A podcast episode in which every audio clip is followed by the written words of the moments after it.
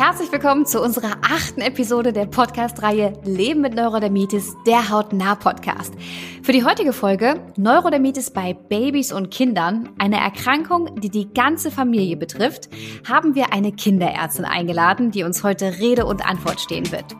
Dr. Andrea Jobst ist Fachärztin für Kinderheilkunde und Jugendmedizin. Ja, und in ihrer eigenen Praxis in Berlin behandelt sie seit mehreren Jahren die jüngsten Patientinnen und Patienten. Außerdem ist sie auch zertifizierte Asthma- und Neurodermitis-Trainerin. Mit ihrem beruflichen Hintergrund ist sie genau die richtige, um alle Fragen rund um das Thema Neurodermitis bei Babys und Kindern zu beantworten. Welche Symptome sind typisch bei Babys und Kindern und sollten Eltern aufhorchen lassen? Zu welchem Arzt bzw. zu welcher Ärztin sollte man bei einem Verdacht auf Neurodermitis gehen? Welche Therapiemöglichkeiten gibt es für Babys und Kinder und welche Unterstützungsmaßnahmen gibt es für Familien? Andrea hat für all diese viele Fragen hilfreiche Antworten parat und spricht mit uns heute über all das, was Familien mit der Hauterkrankung am meisten beschäftigt. Natürlich ist in dieser Folge auch wieder mein Co-Moderator und Dermatologe Dr. Max Tischler mit dabei. In seinem Berufsalltag hat er auch immer wieder mit jungen Patientinnen und Patienten mit Neurodermitis zu tun und wird uns den ein oder anderen Tipp aus seiner Sicht mit auf den Weg geben.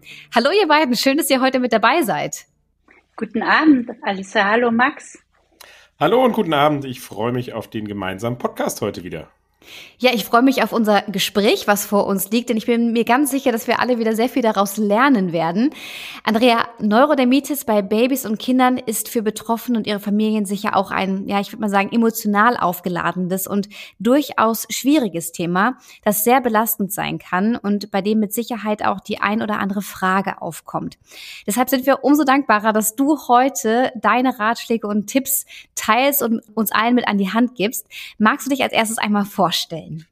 Das mache ich gerne, Alisa. Erstmal vielen Dank für deine netten einleitenden Worte. Da kann ich gar nicht mehr viel hinzufügen. Also mein Name ist Andrea Jobst. Ich bin ähm, Kinderärztin und Jugendärztin und habe eine eigene Praxis mit dem Schwerpunkt ähm, Lungenerkrankungen, Allergien bei Kindern und Jugendlichen und dazu gehört auch die Behandlung der Neurodermitis. Andrea, dann lass uns mal direkt ins Thema einsteigen. Wenn du einen jungen Patienten bzw. eine junge Patientin mit Hauptproblemen bei dir in der Praxis hast, welche Symptome lassen dich denn aufhorchen und auch vermuten, dass Neurodermitis dahinter stecken könnte?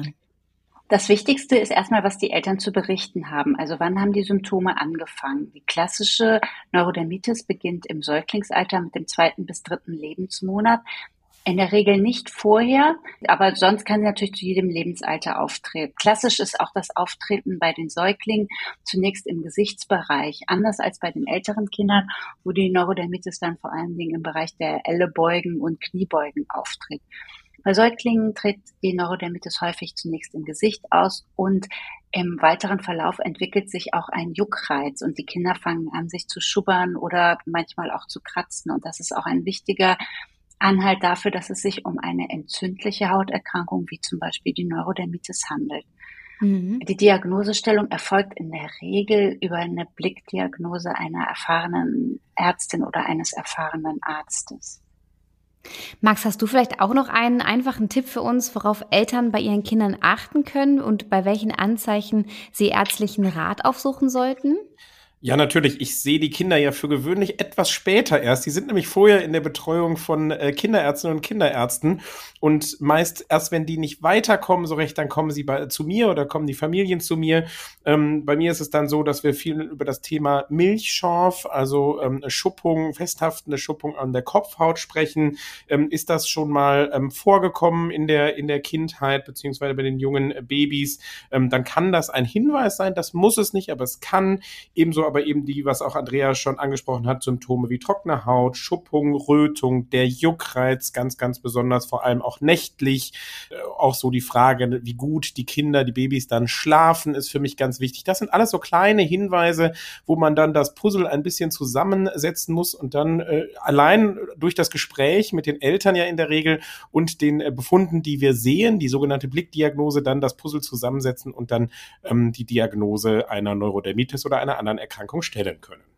Oh Mann, aber wenn ich mir wirklich vorstelle, ähm, Andrea hatte gerade von zwei bis drei Monaten gesprochen, das sind ja wirklich noch ganz, ganz kleine Würmchen. Andrea, nun haben wir gerade darüber gesprochen, welche Symptome auf eine Neurodermitis hindeuten können. Steckt bei diesen Anzeichen denn wirklich immer eine Neurodermitis dahinter oder kann es sich dabei auch mal um eine andere Hauterkrankung handeln? Das ist auch eine sehr gute Frage, Alisa. Also die häufigste chronische Hauterkrankung bei ähm, Säuglingen, Kleinkindern, Kindern und Jugendlichen ist ja tatsächlich die Neurodermitis und äh, das ist das häufigste. Aber es kommen natürlich auch andere Erkrankungen in Frage, wobei dieses klassische Beginn mit einem nässenden, juckenden Wangenekzem lässt schon sehr häufig an die Neurodermitis denken. Es gibt aber auch andere Erkrankungen, zum Beispiel das seborrhoische Säuglingsekzem. Das auch das, was auch zum Beispiel mit so einem festhaftenden Schuppung ähm, auf dem behaarten Kopf und an den Augenbrauen einhergehen kann. Das macht aber zum Beispiel klassischerweise keinen Juckreiz. Mhm. Jetzt habt ihr schon einige Symptome auch geteilt und wir wissen, worauf Eltern achten sollten, was bei Kindern vorkommen kann. Was empfehlt ihr denn zu welchem Arzt bzw. welcher Ärztin sollten Eltern denn beim Verdacht auf Neurodermitis gehen? Andrea, vielleicht kannst du hier einmal kurz starten. Mhm, also ich glaube, dass äh, der erste Ansprechpartner oder die erste Ansprechpartnerin ist in der Regel behandelnde Kinderärztin. Und die sollte ja eigentlich mit so einer Erkrankung auch erfahren sein. Und wenn man das Gefühl hat, dass äh, man sich als Kinderarzt, Kinderärztin nicht ausreichend mit der Erkrankung auskennt, dann sollte man die Patientin eventuell auch weiterschicken. Entweder zu erfahrenen Kinderärztinnen, also zum Beispiel Allergologinnen oder Kinderpneumologinnen, oder zum erfahrenen Dermatologen oder Dermatologinnen, die sich auch mit der Behandlung von so kleinen Kindern auskennen. Dann gibt es aber auch in größeren Städten gibt es auch Zentren ähm, zur Behandlung von ähm, atopischer Dermatitis. Da muss man sich dann ein bisschen umhören. Ich könnte mir vorstellen, dass häufig gut ist der erste Ansprechpartner der behandelnde Kinderarzt, der die behandelnde Kinderärztin. Vielleicht darf ich dazu auch noch ergänzend sagen, denn häufig ist das auch so, äh, Kinder mit einer atopischen, Derm also mit einer Neurodermitis haben auch ein erhöhtes ähm, Risiko noch für andere Erkrankungen aus dem allergischen Formenkreis. Was bedeutet die Entwicklung zum Beispiel von Nahrungsmittelallergien und oder Asthma und ähm, Heuschnupfen. Und äh, das ist dann wichtig, dass ein Setting gefunden wird mit ähm, ärztlichen Kolleginnen, die sich damit auskennen. Und Max, wie ist deine Meinung dazu? Zu welchem Arzt sollten deiner Meinung nach Eltern als erstes gehen? Ich sehe das ganz ähnlich. Ähm, wir müssen ja immer dran denken, ähm, die Kinderärztinnen und Kinderärzte, die sehen die Patientinnen und Patienten ja sehr, sehr häufig. Allein zum Beispiel die, durch die U-Untersuchung oder mal durch einen Infekt oder ähnliches. Und ich weiß, dass ganz, ganz viele Kinderärztinnen und Kinderärzte das sehr, sehr gut äh, behandeln können. Und ähm, ich sehe das genauso wie Andrea, dass man erst dann, wenn der Kinderarzt oder die Kinderärztin eben nicht mehr so richtig weiterkommt oder vielleicht bei der einen oder anderen Sache nochmal sich rückversichern möchte, dann eben Kontakt mit den Dermatologen Neurologen, aber auch anderen Fachrichtungen eben aufnimmt, je nachdem, ob zum Beispiel Asthma bronchiale dann äh, eine Rolle spielt und da ist dann ein Lungenfacharzt, ähm, Lungenfachärztin sinnvoll.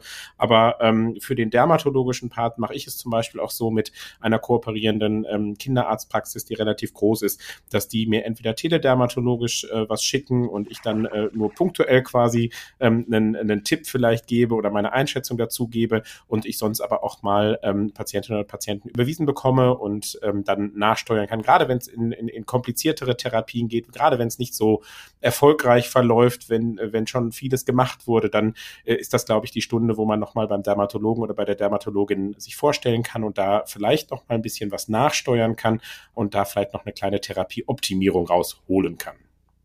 Ja, total spannend. Also da haben wir jetzt mitgenommen, auf jeden Fall erstmal zum Kinderarzt beziehungsweise zur Kinderärztin. Wie kann man denn dann Neurodermitis bei Babys und Kindern sicher diagnostizieren? Andrea? Also es ist jetzt nicht so, dass es eine Untersuchungsmethode gibt, die das nachweist, sondern das ist in der Regel so, dass erfahrene Ärztinnen und Ärzte das als Blickdiagnose schon stellen können. Also die Symptome sind klassisch, was ich vorhin beschrieben habe, der Beginn, das Alter, wenn es beginnt, dann die Lokalisation, an der es beginnt und der im Verlauf zunehmende Juckreiz, wobei Juckreiz gerade bei jungen Kindern manchmal ein bisschen tricky sein kann, in dem Sinne, Anders als wir Erwachsenen können sich Säuglinge und ja, vor allem Säuglinge nicht gezielt kratzen. Das heißt, die, die fangen an, sich zu schubbern. Zum Beispiel reiben die sich mit dem Gesicht oder mit den Füßen an der Unterlage oder an den Eltern. Das wären so Anzeichen. Darüber hinaus ist auch immer wichtig, die Familienanamnese zu erheben. Also gibt es in der Familie Erkrankungen aus dem allergischen Formenkreis, die, die sich ja auf Kinder auch weiter vererben können und ein Anhalt sein können. Also man sollte fragen, ob Vater und oder Mutter oder Geschwisterkinder auch an allergischen Erkrankungen und oder einer Neurodermitis leiden. Mhm. Max, von dir noch eine Ergänzung? Ja, ich sage immer schauen und fühlen. Das ist so das Erste, was ich mache. Dann sprechen, ähm, eben mit Eltern, aber auch fragen, ob die Geschwisterkinder vielleicht schon ähm, Anhaltspunkte für, für allergische Erkrankungen oder eine Neurodermitis haben. Ähm, und ich finde immer den Verlauf entscheidend. Gerade im Winter haben viele Kinder und Babys ähm, mal ein Ekzem, eine Entzündung der Haut. Das ist nicht immer sofort eine Neurodermitis. Das kann auch irgendwo so eine Zwischenstufe sein. Aber wenn man halt immer wiederholende Ekzeme wiederholend äh, Juckreiz, Rötungen, Schuppung hat, ähm, dann kommt man der Sache näher. Und deswegen ist für mich auch immer der, der Verlauf entscheidend und zählt für mich ganz, ganz wichtig dazu. Ihr habt beide gerade einen sehr spannenden Punkt angesprochen. Und zwar, man soll auch mal in die Familie gucken, ob da Neurodermitis bisher schon vorlag. Das ist ein Punkt, der war mir noch gar nicht so bewusst. Das heißt, Neurodermitis ist vererbbar, nehme ich an. Und ja, wenn das tatsächlich so ist, gibt es denn dann auch ein erhöhtes Risiko, wenn ein bzw. beide Elternteile betroffen sind? Ja, tatsächlich erhöht sich das Risiko für Kinder mit den ähm, erstgradigen Verwandten. Das bedeutet, wenn es keine familiäre Belastung gibt, ist das Risiko nur geringgradig erhöht. Und wenn ein Elternteil an Neurodermitis erkrankt ist, erhöht sich das Risiko fürs Kind auf 20 bis 30 Prozent an Neurodermitis zu erkranken. Und wenn beide Elternteile betroffen sind, dann steigt das Risiko auf 60 bis 80 Prozent. Das heißt, es gibt tatsächlich eine familiäre Veranlagung. Wow, das sind ja wirklich ähm, Wahnsinnszahlen. Und wie gesagt, das war mir vorher noch gar nicht so bewusst. Andrea, wobei äh, für betroffene Eltern, da ist es ja sicherlich nicht unbedingt die Antwort ist, die sich auch gewünscht hätten. Ich meine, 60 bis 80 Prozent, wenn beide Elternteile erkrankt sind, das ist schon echt viel. Vermutlich wäre es da am besten, wenn Eltern aktiv etwas tun könnten, um ihr Kind zu schützen. Max, gibt es vielleicht Faktoren, die das Risiko einer Neurodermitis bei einem Kind reduzieren können?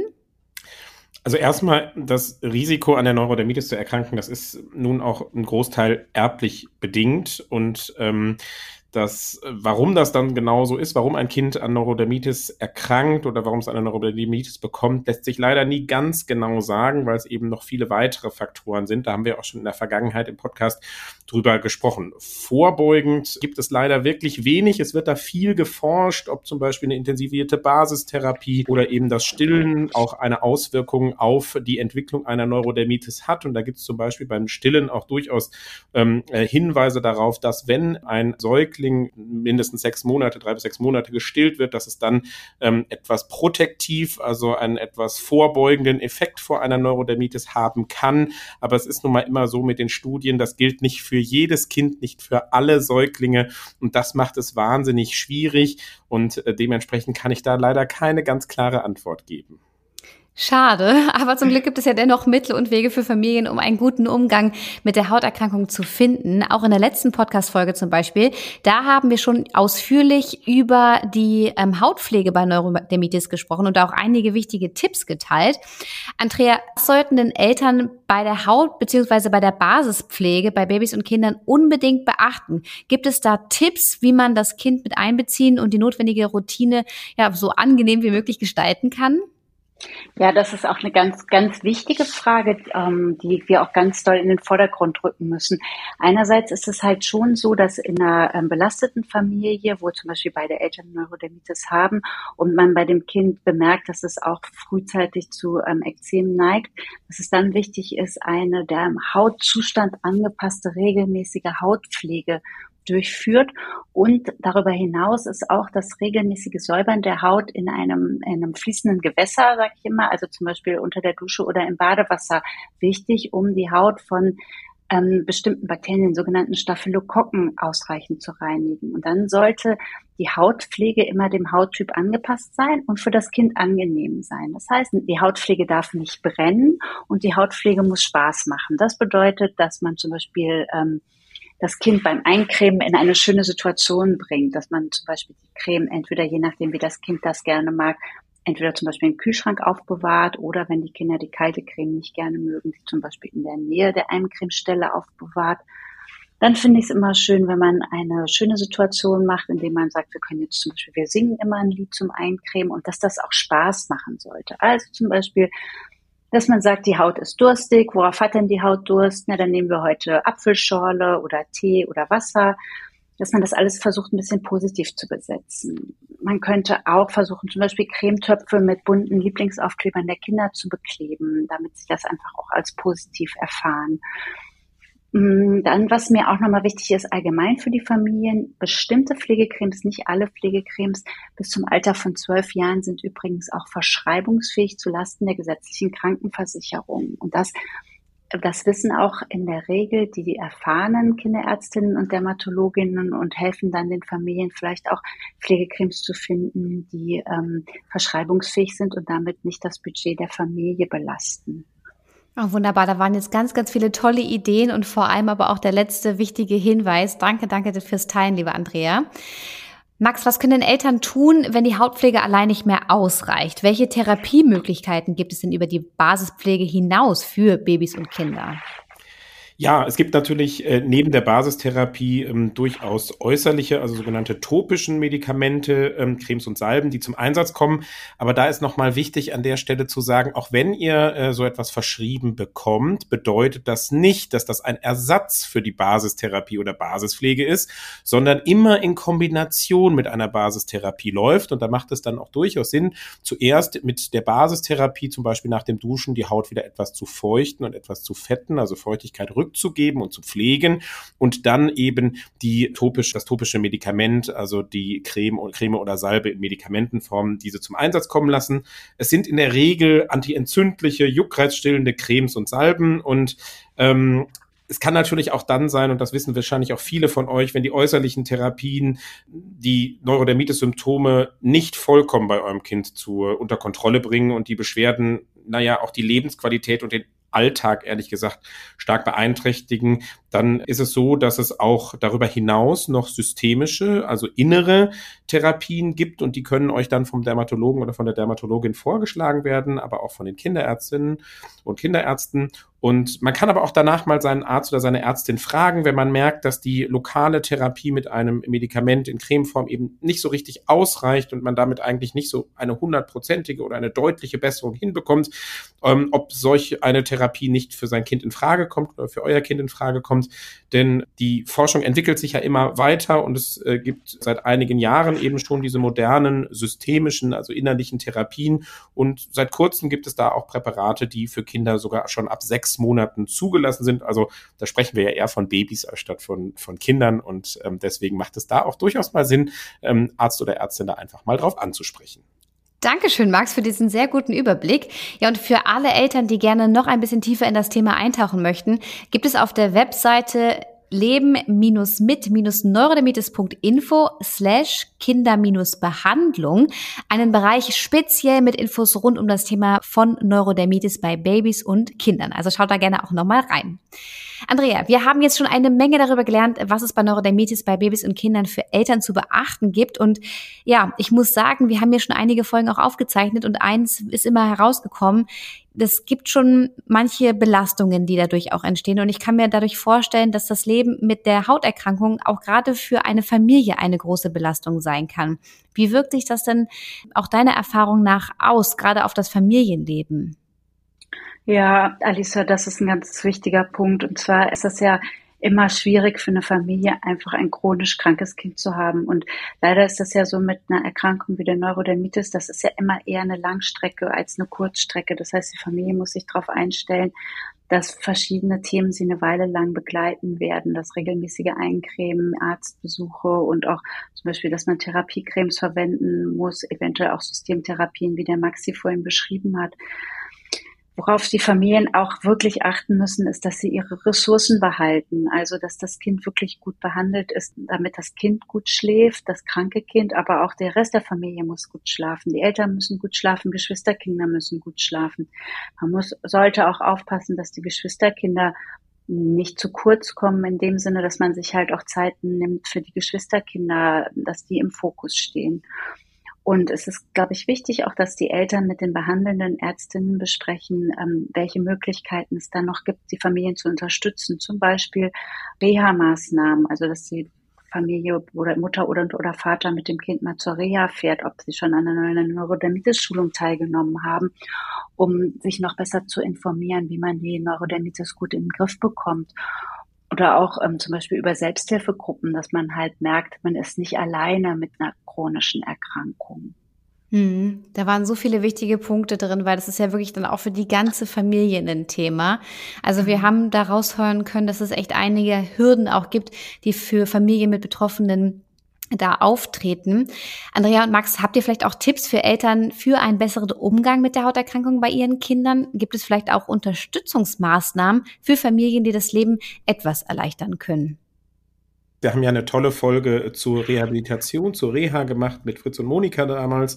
Und ähm, ich glaube, das ist etwas Gutes, gerade bei jüngeren Kindern, wo dann eben ein Elternteil auch mit in die Reha eben fahren äh, kann, was dann eben auch gut für die Familie funktioniert und der Familie natürlich auch einiges bringt, nochmal auch selber als Eltern zum Thema Basispflege geschult zu werden, auch zum Thema Erkrankung geschult zu werden, aber auch für die Kinder, weil sie dann in ihrer Altersgruppe, auch die kleinen Kinder in ihrer Altersgruppe schon, ich sag mal, Gleichgesinnte treffen, die vielleicht ähnliche Sorgen, Probleme, Herausforderungen im Alltag haben und genauso manchmal über vielleicht die ein oder andere Pflegecreme schimpfen oder darüber schimpfen, dass man eingecremt wird. Ich glaube, da können, ähm, das kann nur sehr positiv für die Eltern sein und auch für die Kinder selber. Und sonst ähm, hat Andrea ja gerade schon ganz viel zum Thema eben Schulung gesagt, die Agnes-Schulung oder eben sowas etwas wie eine Selbsthilfegruppe. Das macht natürlich Sinn und das Verschreiben von den Basistherapeutikern bis zum zwölften Lebensjahr, das fördert ja auch so ein bisschen, dass, dass die Familienkasse wird da jetzt etwas entlastet, würde ich mal so sagen. Das hilft ja auch. Das wären so meine Tipps, die ich mir dazu überlegt hätte.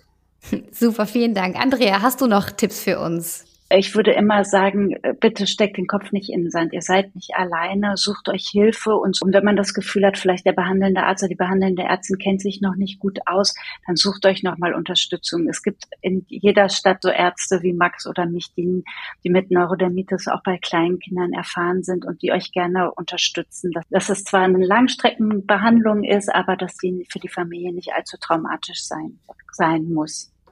Ganz herzlichen Dank euch beiden für diese wirklich äh, sehr, sehr hilfreichen Tipps. Wir haben jetzt ganz viel über das Familienleben an sich gesprochen, beziehungsweise wie viel Familien damit auch umgehen können. Ein anderer ganz wichtiger Punkt, und das weiß ich aus eigener Erfahrung, ist natürlich auch der Umgang in der Kita, im Kindergarten oder aber auch der Schule. Und vielleicht habt ihr da ja auch Punkte oder beziehungsweise Dinge, die man da beachten sollte. Andrea, magst du mal starten? Mhm. Aus meiner Sicht ist es ganz wichtig, dass man die Kinder stärkt im Umgang mit dieser Erkrankung. Und das bedeutet halt zum Beispiel, dass man schon mal proaktiv ist. Also, dass man ruhig in der Kita und oder in der Schule oder mit ähm, so den Freunden und Freundinnen der Kinder das einfach schon mal bespricht oder mit den Eltern und sagt, das ist halt eine ähm, chronische Hauterkrankung, die ist nicht ansteckend und die kann manchmal besser und manchmal schlechter sein. Und dann das Kind auch darin bestärken, das heißt halt einfach die Haut, die Neurodermitis hat. Nicht das ganze Kind ist krank, sondern deine Haut hat halt Neurodermitis und ähm, wir können das halt gut behandeln und auch zum Beispiel, wenn man dabei mal komisch angeguckt wird auf dem Spielplatz oder so, dass man wirklich das Kind im, im Selbstbewusstsein stärkt, dass man sagt, na und, dann habe ich das halt, dafür hast du was anderes oder so. Mhm. Also wirklich die Kinder da, dass sie, dass sie nicht so auflaufen müssen bei anderen, bei anderen Gelegenheiten. Ja, ganz, ganz wichtig. Max, gibt es von deiner Seite auch noch Empfehlungen? Ich sehe das genauso, also wirklich die, ähm, die Erkrankung ansprechen, sich nicht zurückziehen so sehr und verkriechen, sondern wirklich ähm, in die Kommunikation gehen. Und da können, glaube ich, Eltern ihre Kinder auch deutlich unterstützen ähm, und vielleicht ihren Kindern dann auch das ein oder andere dann ein bisschen an die Hand geben, wie man dann umgehen kann, wenn man mal als Kind darauf angesprochen wird. Ich glaube, das hilft. Unbedingt. Jetzt ist die Zeit wie immer mal wieder verflogen und äh, der Podcast nähert sich zum Ende. Andrea und Max, habt ihr vielleicht noch einen abschließenden Tipp zum Thema Neurodermitis bei Babys und Kindern, den ihr betroffenen Familien gerne noch mit auf den Weg geben möchtet? Andrea, ich fange wieder bei dir an. Ja, suchen Sie sich unbedingt eine gute Hilfe. Sie sind nicht alleine und ähm, es gibt Ärzte und Ärztinnen wie Max und mich, die spezialisiert sind auf die Behandlung und Sie finden bestimmt jemanden, der Sie auch unterstützt damit, bis, bis die Neurodermitis bei Ihrem Kind, wo ich ganz sicher bin, von alleine wieder weggeht. Vielen lieben Dank. Max, dein abschließender Tipp. Ja, auf jeden Fall nicht verkriechen. Äh, man kann helfen, wir können helfen als Ärztinnen und Ärzte und ähm, auch nicht äh, zu sehr verbohrt auf eine, ich sag mal, Therapiemöglichkeit sein oder eine Basispflegecreme sein, weil das jemand empfohlen hat. Es führen viele Wege nach Rom bei der Neurodermitis und ähm, da muss man wirklich dann vielleicht auch die ein oder andere Empfehlung immer mal aufnehmen und ähm, aus einem ganzen Blumenstrauß dann das Richtige auswählen. Und ich glaube, das hilft dann noch besser, als wenn man nur eine einzige Empfehlung von einem einzigen Arzt bekommt. Ja, und da sind wir auch schon wieder an dem Punkt, wo ich mich ganz herzlich bei euch beiden bedanke für die tollen Ratschläge und Tipps, die ihr für betroffene Familien habt und auch geteilt habt. Ich finde, wir haben wieder einen sehr spannenden Einblick in das Thema Neurodermitis bei Babys und Kindern bekommen in der heutigen Folge. Daher danke, lieber Andrea, dass du dein Expertenwissen heute mit uns geteilt hast. Danke für den schönen Austausch mit dem Max und der Alissa. Dankeschön, das hat mir Spaß gemacht. Ja, ganz herzlichen Dank euch beiden für den interessanten Austausch. Ich freue mich sehr, dass ihr dabei wart. Und äh, ja, danke Andrea und danke dir natürlich auch, Max. Ja, ja, sehr gerne. Eine ganz spannende Folge und ein, wie ich finde, der, aus der Praxis auch immer ein ganz, ganz wichtiges Thema. Unbedingt. Ja, spannende Tipps und Infos gibt es in unserer kommenden Folge mit einem neuen Special Guest für euch. Seid also gespannt und hört auch in die nächste Folge rein. Ja, und ihr möchtet die Zwischenzeit nutzen und euch noch weiter über Neurodermitis informieren und vielleicht auch mit anderen Betroffenen austauschen, dann schaut doch mal auf unserer Webseite leben-mit-neurodermitis.info und natürlich auch unserem Instagram-Kanal leben-neurodermitis.info vorbei. Ganz herzlichen Dank fürs Zuhören und bis zum nächsten Mal. Die Folge wurde präsentiert von Sanofi.